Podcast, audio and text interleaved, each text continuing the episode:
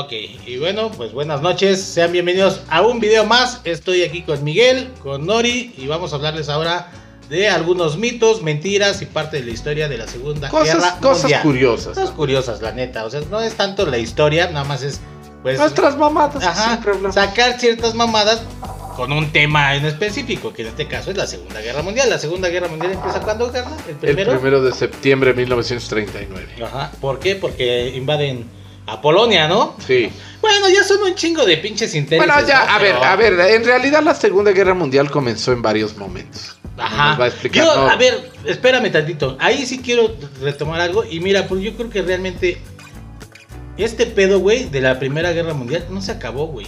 O sea, de O sea, sí se acabó.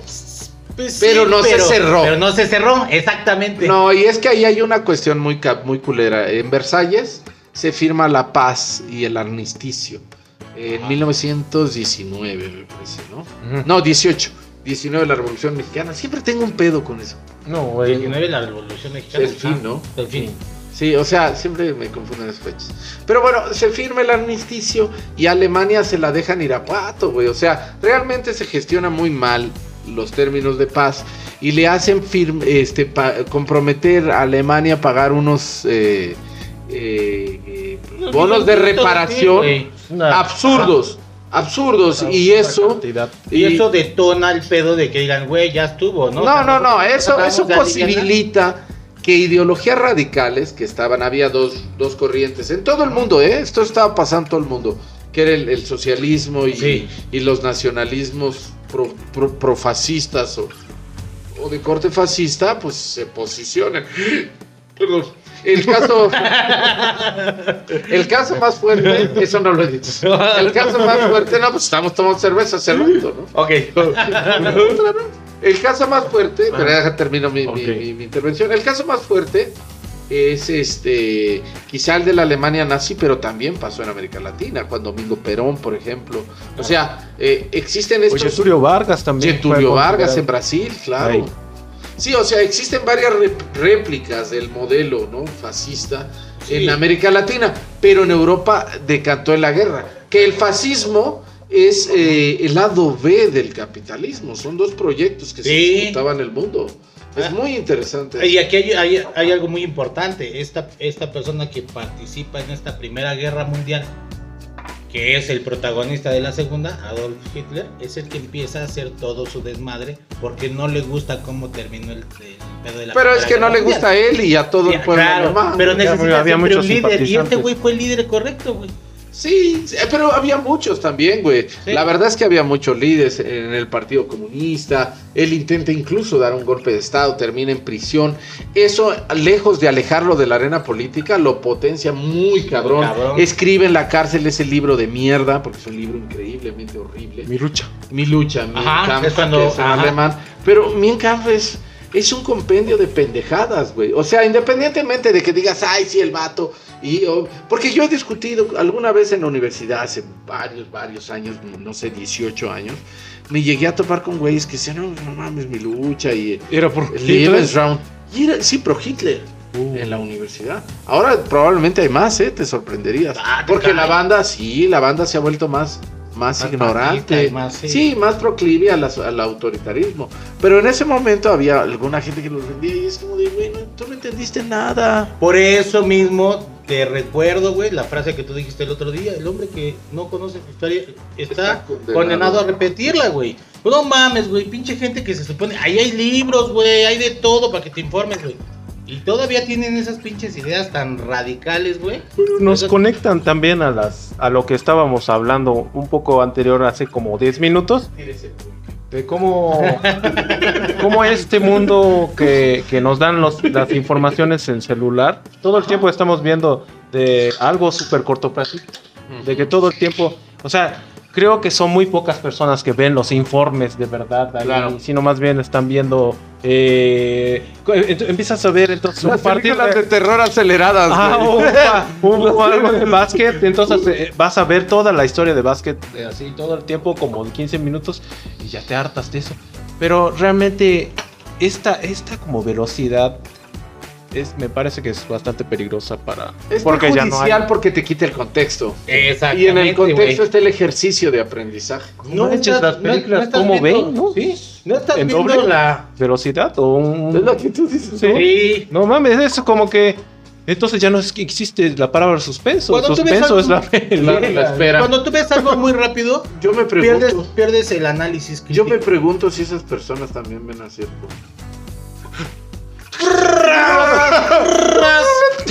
Pásale. No me gustó.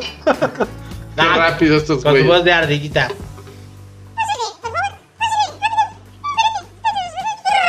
Ya, acaba la película. No, sí está muy cabrón. Por eso, de mira. Entonces invaden Polonia. Empiezan Sí. con Polonia. Bueno, pero no es así, no empiezan con Polonia. A ver, la Alemania nazi, bueno, es que hay varios momentos de la guerra. Eh, Y de verdad, o sea, hay dos bandos, ¿no? Los aliados que se van a conformar en diferentes momentos, porque al principio eran Alemania, eran Francia, Inglaterra, Polonia y ya. En ese primer momento, Canadá, que todos los países que eran de la Commonwealth, la comunidad británica, contra Alemania e Italia, que eran los países del eje.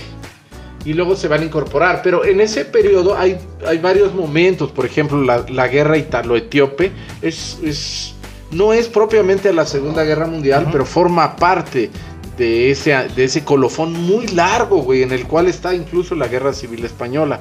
O sea, los años 30 no fueron años fáciles, no fueron años de paz. Y pasaron muchas no, porque cosas. había mucha competencia en Europa, güey.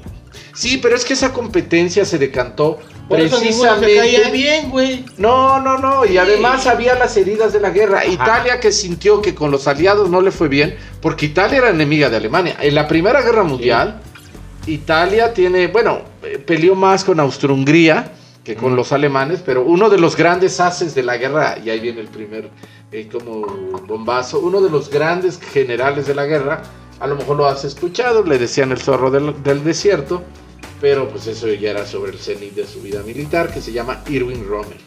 Irwin Rommel, güey, Fue un mexicano. ya. no, fue un, un comandante que se destacó siempre. Ah. Pero en, en las guerras alpinas, italo-alpinas, el tipo, pues con, sus- con su unidad, siendo muy joven, se demostró como un oficial de altísima capacidad.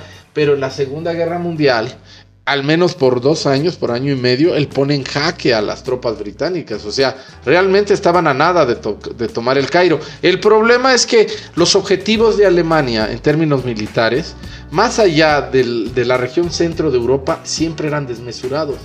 La locura de, de con- de conquistar la Unión Soviética era, era, era una cosa inverosímil.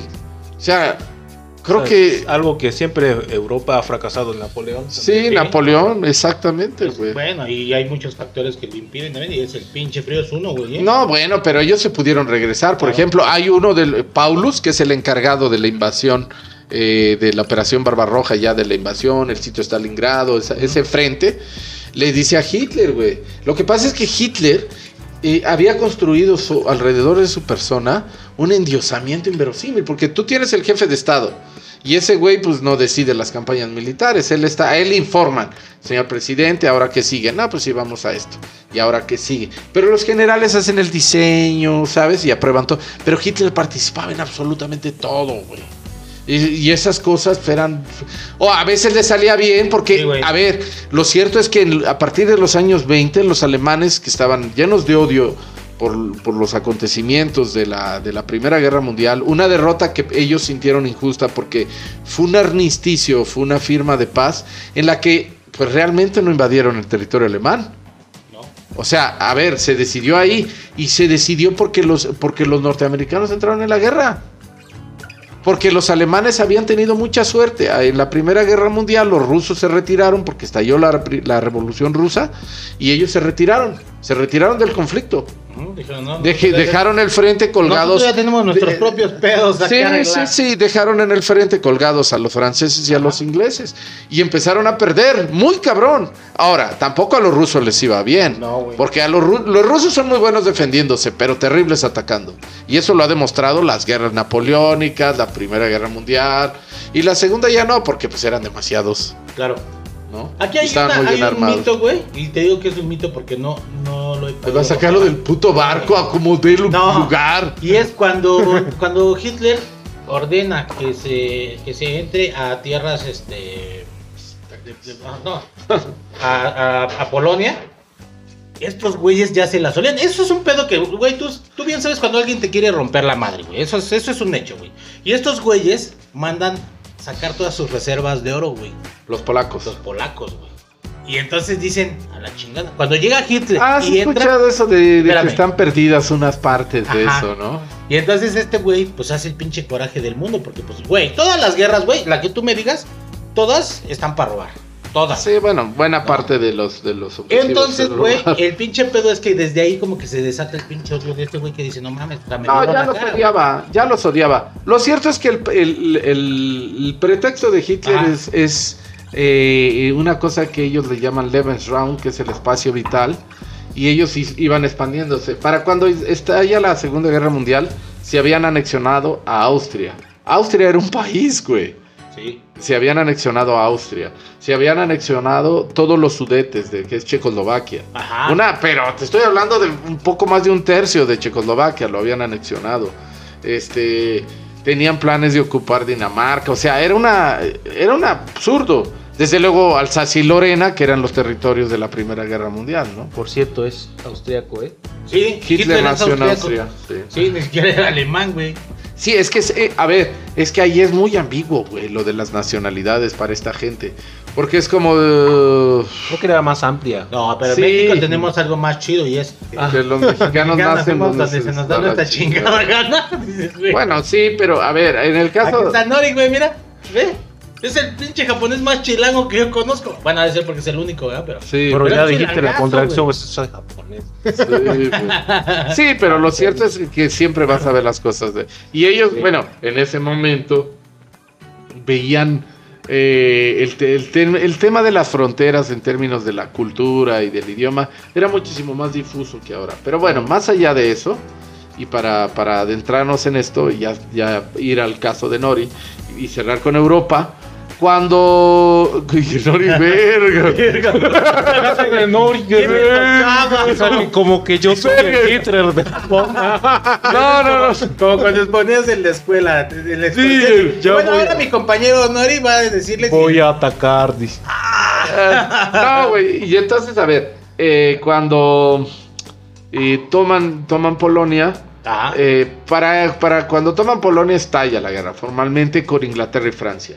Porque ellos tenían un tratado de cooperación militar directo con Polonia y ahí inicia la Segunda Guerra Mundial en su operación bélica. Pero Oye, lo político... Pero toman, toman este Polonia, pero también llegan los rusos, ¿verdad? Sí, porque ellos tenían un Bien, tratado... ¿Sabes lo que yo te No, pa- pero era para establecer la frontera, sí, o sea, pero los polacos, a ver, los polacos era, a ver, de, lo- de los ejércitos de Europa, en términos de bravura y de lo que quieras, pues el polaco, güey. Ellos inventaron muchas tácticas, de, sobre todo de cargas de caballería.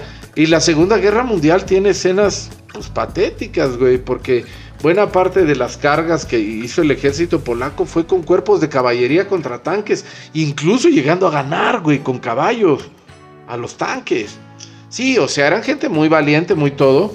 Y toman al, bueno, eh, pero pues Unión Soviética y, Sí, claro. y les hacen sándwich y ya chingar a su madre. O sea, es una campaña corta y Hitler inmediatamente inicia una cosa que se llama Guerra Relámpago eh, y, y va sobre, sobre, sobre Francia. Y, y- y Que Francia... Francia mete unas. Una, una como barricada. No, la que línea no entra, se llama- No le sirve de nada. Eh, al término de la Primera Guerra Mundial, eh, creo era Foch o Petain, no me acuerdo. No, Petain me lo van a poner los nazis. A lo Petain lo ponen los nazis. Pero, pero eh, ponen una cosa que se llama línea Maginot Ajá. para que, que con fuertes. ¿Era bici? Nada, güey. Vichy. La matan. República de Vichy es la que ponen después. Ah. Los nazis ponen a Vichy. Petain también, Petain también, él es el que firma con los nazis, o sea, él se rinde. Pero Petain es el héroe de la Primera Guerra Mundial, es el que les gana. Está muy ¿Ya viste la película que les mencioné el otro día? Sí. Sin novedad en el frente. Sí, pero es de la Primera Guerra Ah, es de la Primera Guerra Mundial. Pero a mí hay algo que se me hizo impresionante, güey. Fue la primera vez que, que pusieron, que pusieron unos tanques en batalla, güey.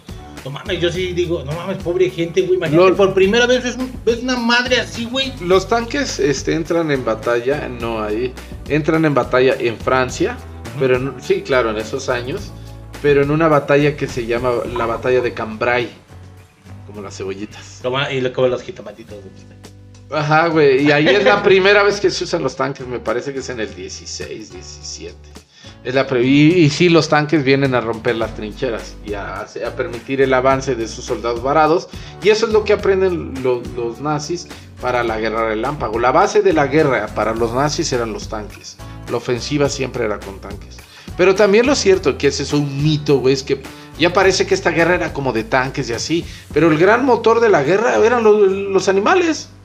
El gran motor para mover municiones y la chingada, los animales y la locomotora. No, que los camiones y la banda se imagina muchas cosas, muy chaquetas. Relámpago es, pero también por bombardeo, ¿no? Sí, empiezan con el. O sea, es, una táctica. Empieza Ah, con bombardeo, pero y luego vienen los tanques y la infantería. Y, ah, o en algunos casos, por ejemplo, el caso de Grecia, vienen los paracaidistas. Bombardeo, paracaidistas. Es la primera vez en todos los conflictos bélicos que se usa masivamente y se derrota a un ejército con, para- con fuerzas paracaidistas, la isla de Creta. No me acuerdo ahorita el año, güey, pero fue ahí. Y fueron los nazis que eran muy, muy buenos. La verdad es que los nazis se tenían desde mediados de los 20 preparándose para la guerra, pero pues tenían un recurso humano muy limitado y mucha mierda en la cabeza, Sí. como para decir, güey, a ver, los nazis pudieron haberse llevado 6 millones de ucranianos, pues los ucranianos odiaban a los rusos.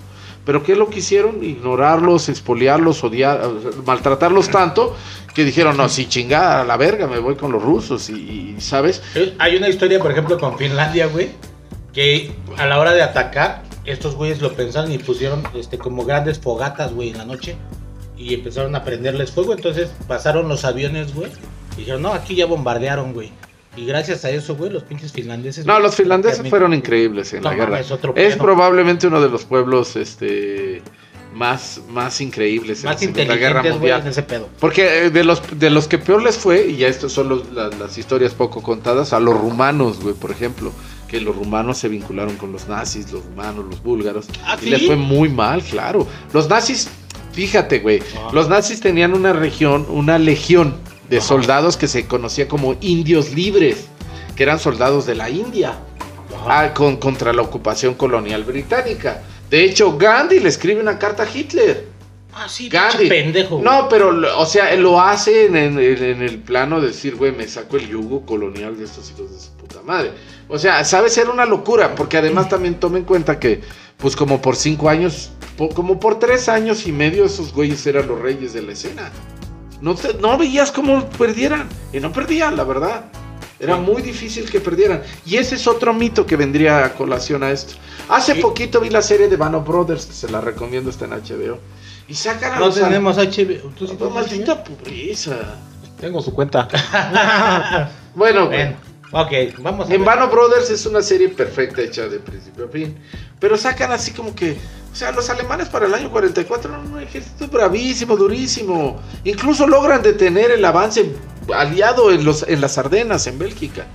Pero no, no, no prosiguen porque pues, ya estaban sin suministros. Tenían un, había un fatigados. pequeño problema y es el petróleo, obviamente todas sus armadas. Ah, pero no te creas, los, los alemanes controlaban el campo petrolero más grande de Europa, que es Ploesti. sí, Ploesti está en Rumania. El problema es que Ploesti era el, objeto, el objetivo militar que se despertaba en la mañana, tarde, mañana, tarde, noche, al otro día, al siguiente, a destruir Ploesti. ajá. Y, y, y ese era, estaba lleno, pero, pero obviamente por ahí cae otra bomba y se hace un pequeño verga. gran infierno. un pequeño gran infierno. Sí, güey. Está cabrón.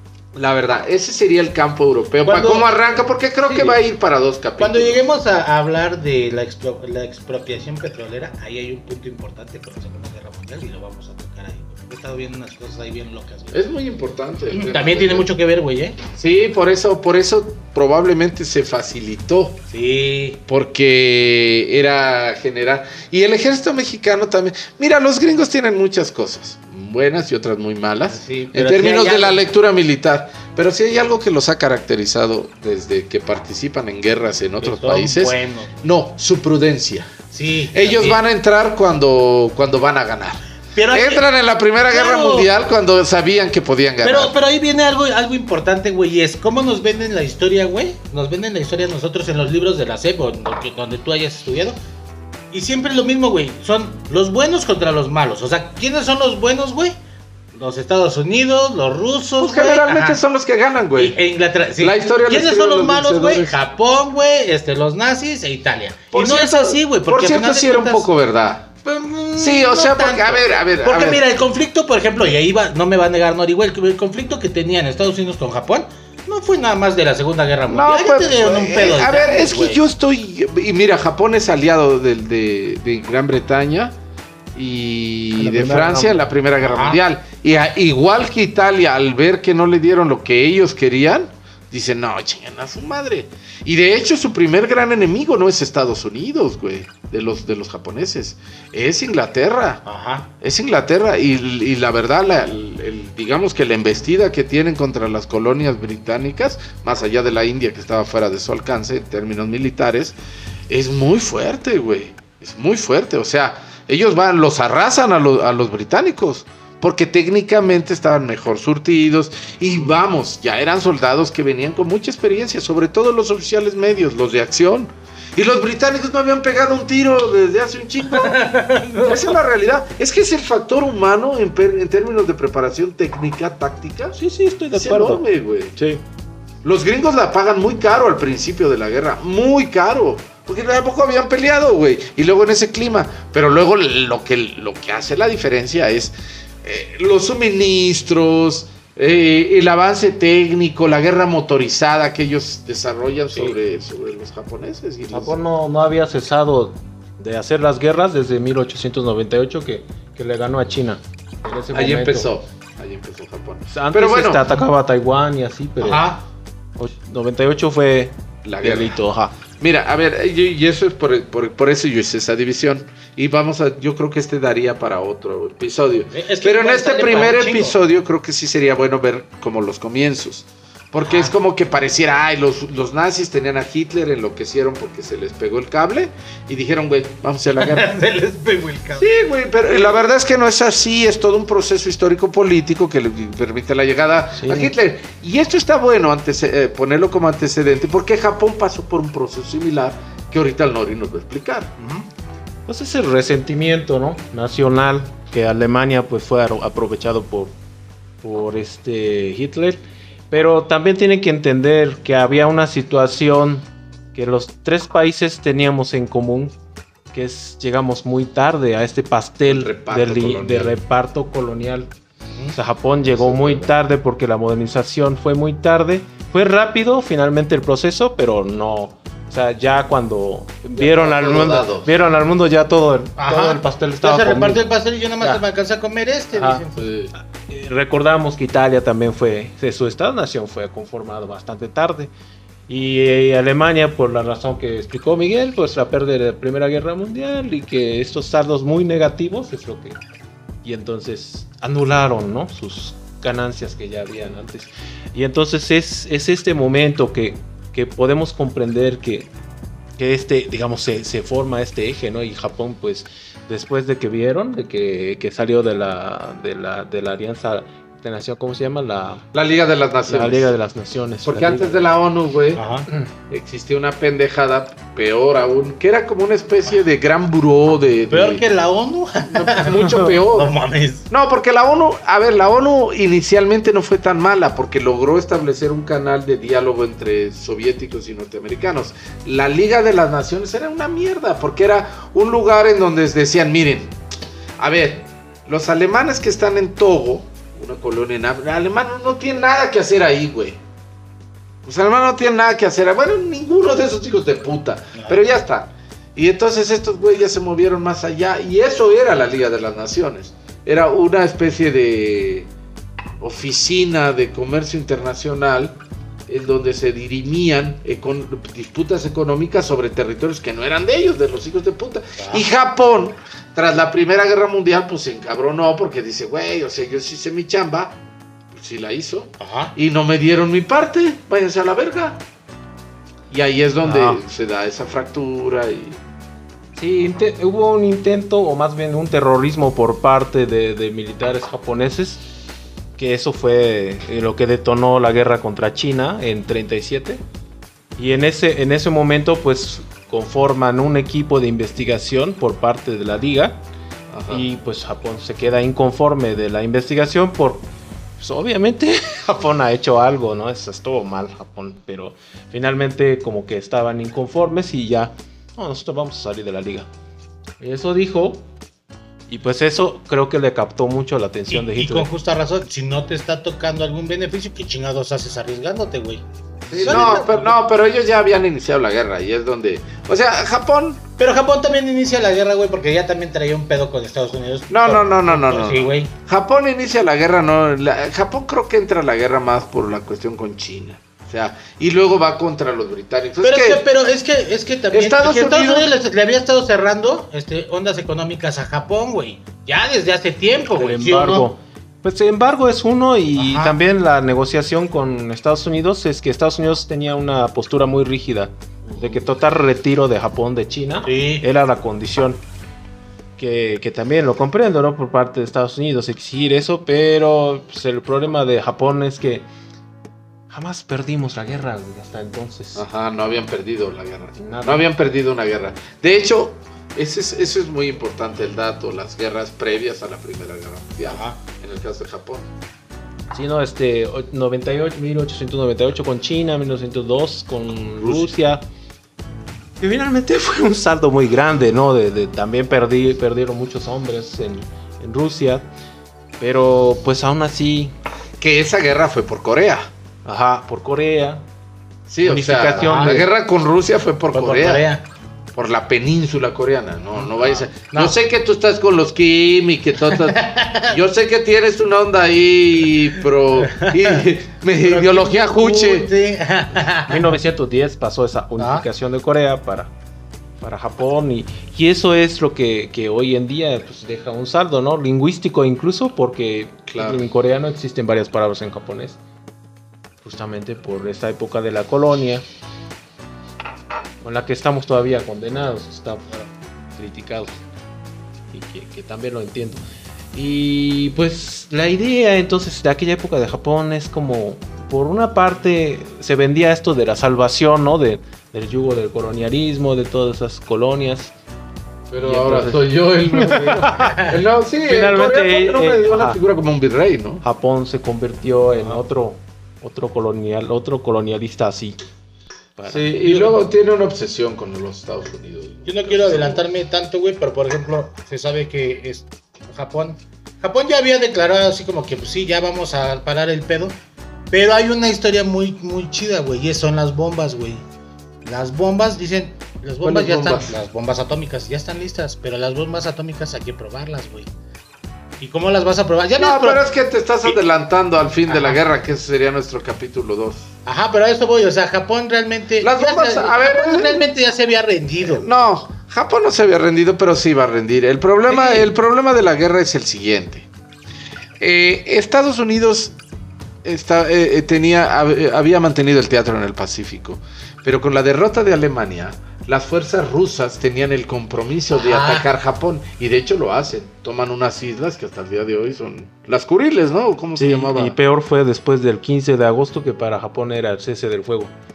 Ahí es que las tomaron. ¡Ay, hijos de puta! Estos. Atacaron, atacaron a los civiles y violaron muchísimas mujeres y así. Ah. Y varios hombres fueron presos en Siberia.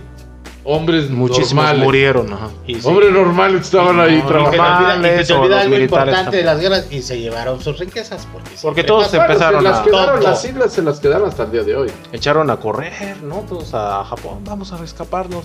Vamos al, al puerto, pero pues no alcanzaron.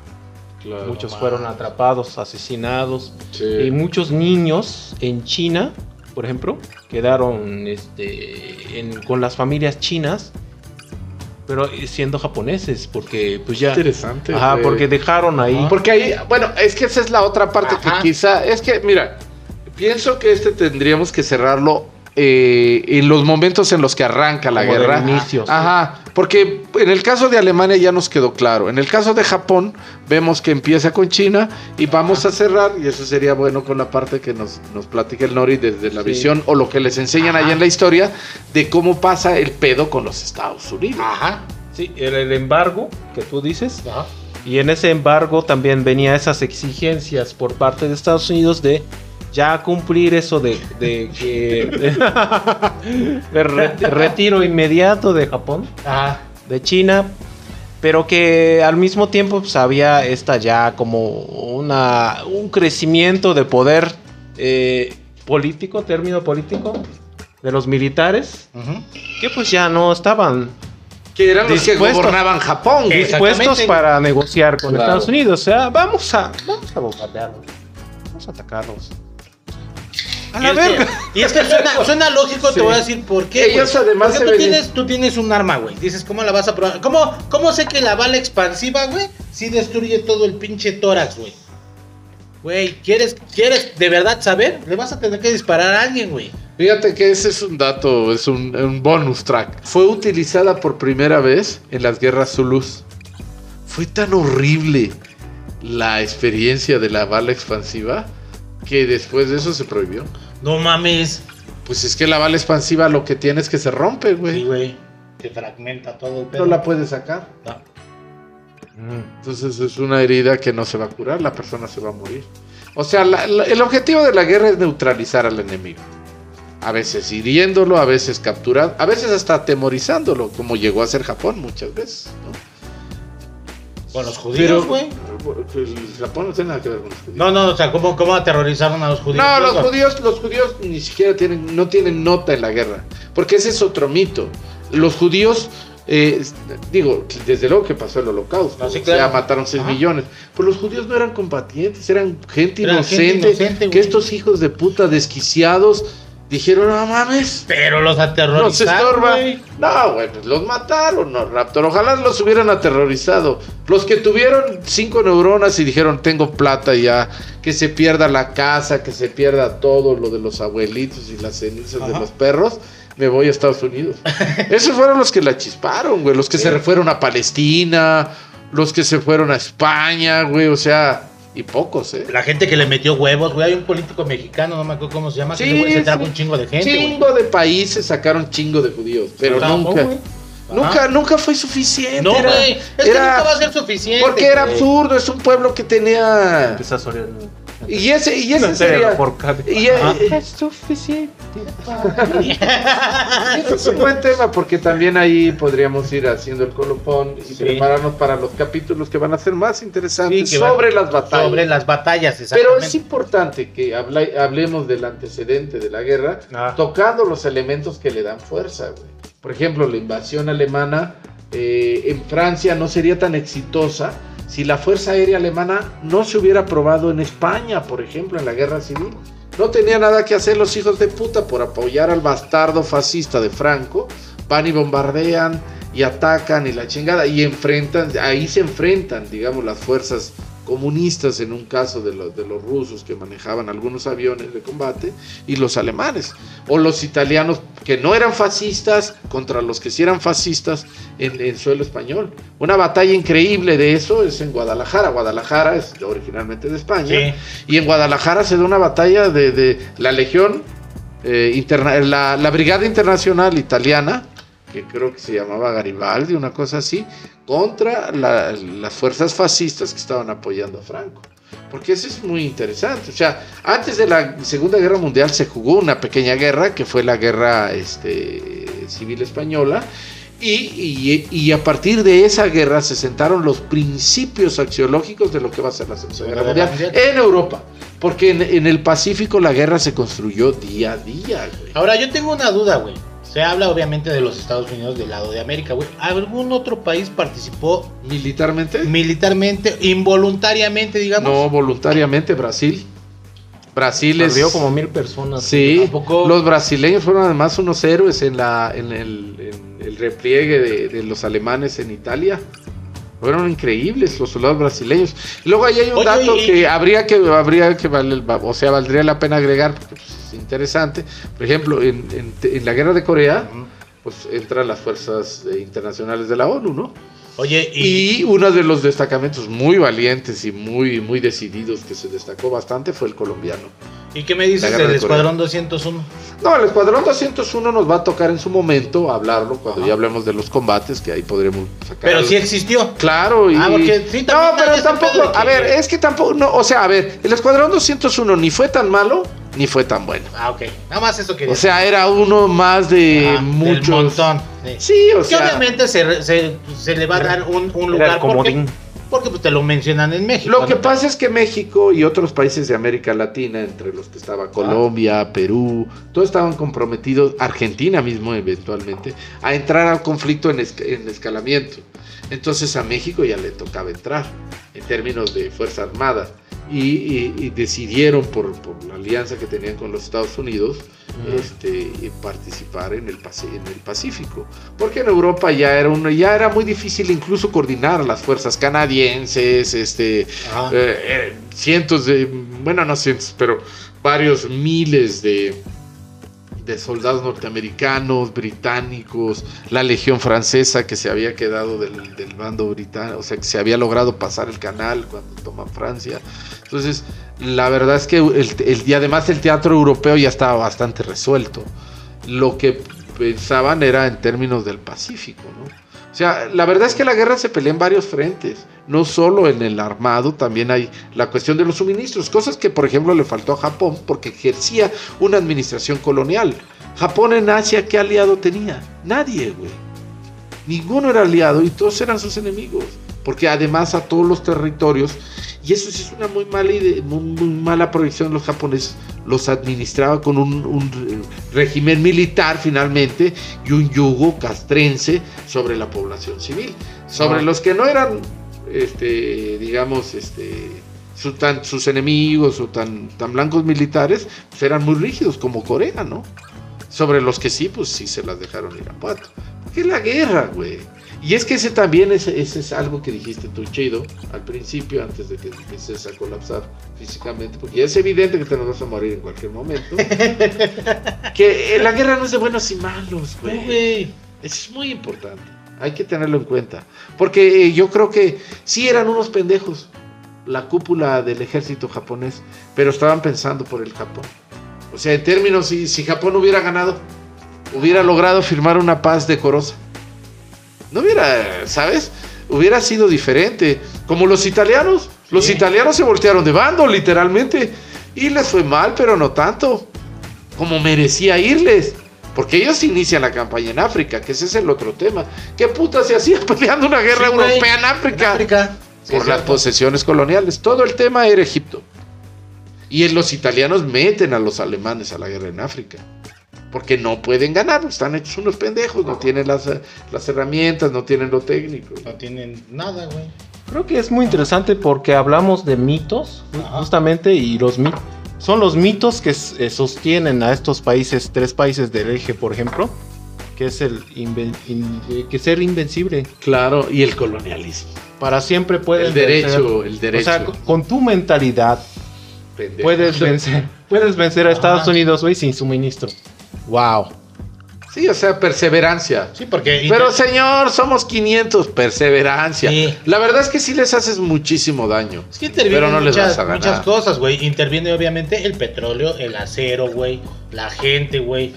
Se te acaba la gente ya no hay Sí, güey, si tú si estuvieras el- el- allá eh, alto mando de Japón, güey, dirías en cualquier momento que paren, ya no, Sí. ya no ataquen, ya, ya, ya murieron tantas personas, ya no hay comida, mira.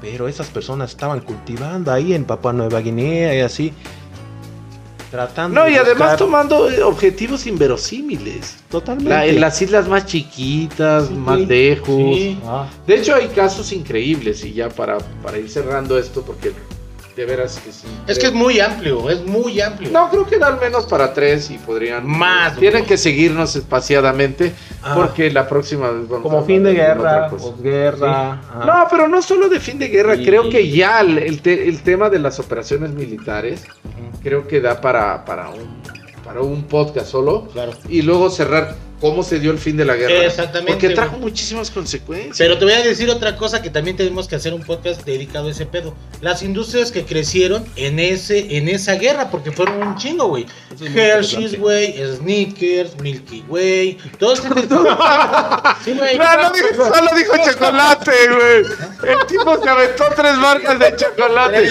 Yo estaba pensando algo de la química, pues. Sí, güey. No, no, Los refrigeradores. Ah, sí, pues güey. hablamos de- la aeronáutica. Mismo Hablamos de Toyota, Honda, ok. El mismo no, microondas salió de la Segunda Guerra Mundial, güey. Güey, Crecieron muy cabrón. Mira, güey, el, el tema de los chocolates creo que sí está muy bueno porque eh, los gringos... Tunis, güey. el, el- Los M&M's, güey. el tema de, el tema de los gringos con el chocolate Chocolate. eh, y ese viaje empieza en la Primera Guerra Mundial, pero la segunda es, el, es, es, es su arma, güey. Chocolates y cigarrillos fueron su, Sí, su moneda de Strike. cambio. Los Lucky Strike. Los para- Strike. Pero, pero no solo eso, porque, eh, a ver, el chocolate para un soldado que pues, a lo mejor hoy no puedo comer, porque de verdad, güey, esa era su vida. Hoy no puedo, hoy no, no, no voy a comer, pues tengo mi chocolate. Y mi chocolate, güey. Kellogg's también se levantó en esa ocasión. Sí, porque todas son Todas cosas de- de instantáneas, de ración. Sí. O sea, ese es el tema. Sí, Esto mexicano ahorita está yendo a la guerra y ay, vamos, eh, traje cochinita a vivir de chata. Ah, Traje mi chocolate abuelita. sí, ¿Dónde está verga? Qué mal me ves. Bueno, pues yo creo que hasta aquí estuvo bueno. Sí, sí. Sí, pero este, creo que ahí podríamos dejarlo. ¿Por qué? Considero que es muy prudente después hablar de las figuras específicas de la guerra, Sí. de cada país. Sí, la Porque verdad. coincidió en ese momento que todos tuvieron unos eh, dirigentes muy determinados. Para bien, los que ganaron, y para mal, los que perdieron, güey. Pero lo cierto es que era, era gente muy determinada. Y parece que en todo el mundo había esos líderes, ¿no? En México, en Brasil, ¿no? Este sentimiento antifascista de, de- de unos güeyes que en la práctica eran bien fascistas. ¿no? Qué interesante, sí, de verdad. Los argentinos que estaban estudiando con quién se iban, ¿eh? Ah, Era interesante. Porque al final, la cuestión de la apreciación tiene un peso muy cabrón en los hechos. Y sí, esa es la pregunta que nos lleva a escenarios fantasiosos. ¿Cómo, perso- personalmente, y para cerrar, que podría ser otro podcast, qué hubiera pasado si los alemanes hubieran ganado la guerra? Sí, güey, junto con los japoneses. Realmente, los o sea, no hubieran ganado la guerra, lo hubieran estancado. Que eso era ganar la guerra. ¿Qué hubiera pasado? Sí. Conquistar al mundo nos queda claro que es No. imposible. The Pero, Man of High Castle. bueno, que hacer, pero ah, ya la, me, me cansó, ¿eh? Paré. Vean esa serie High Castle, que es qué hubiera pasado si los alemanes y los japoneses ganaban la guerra.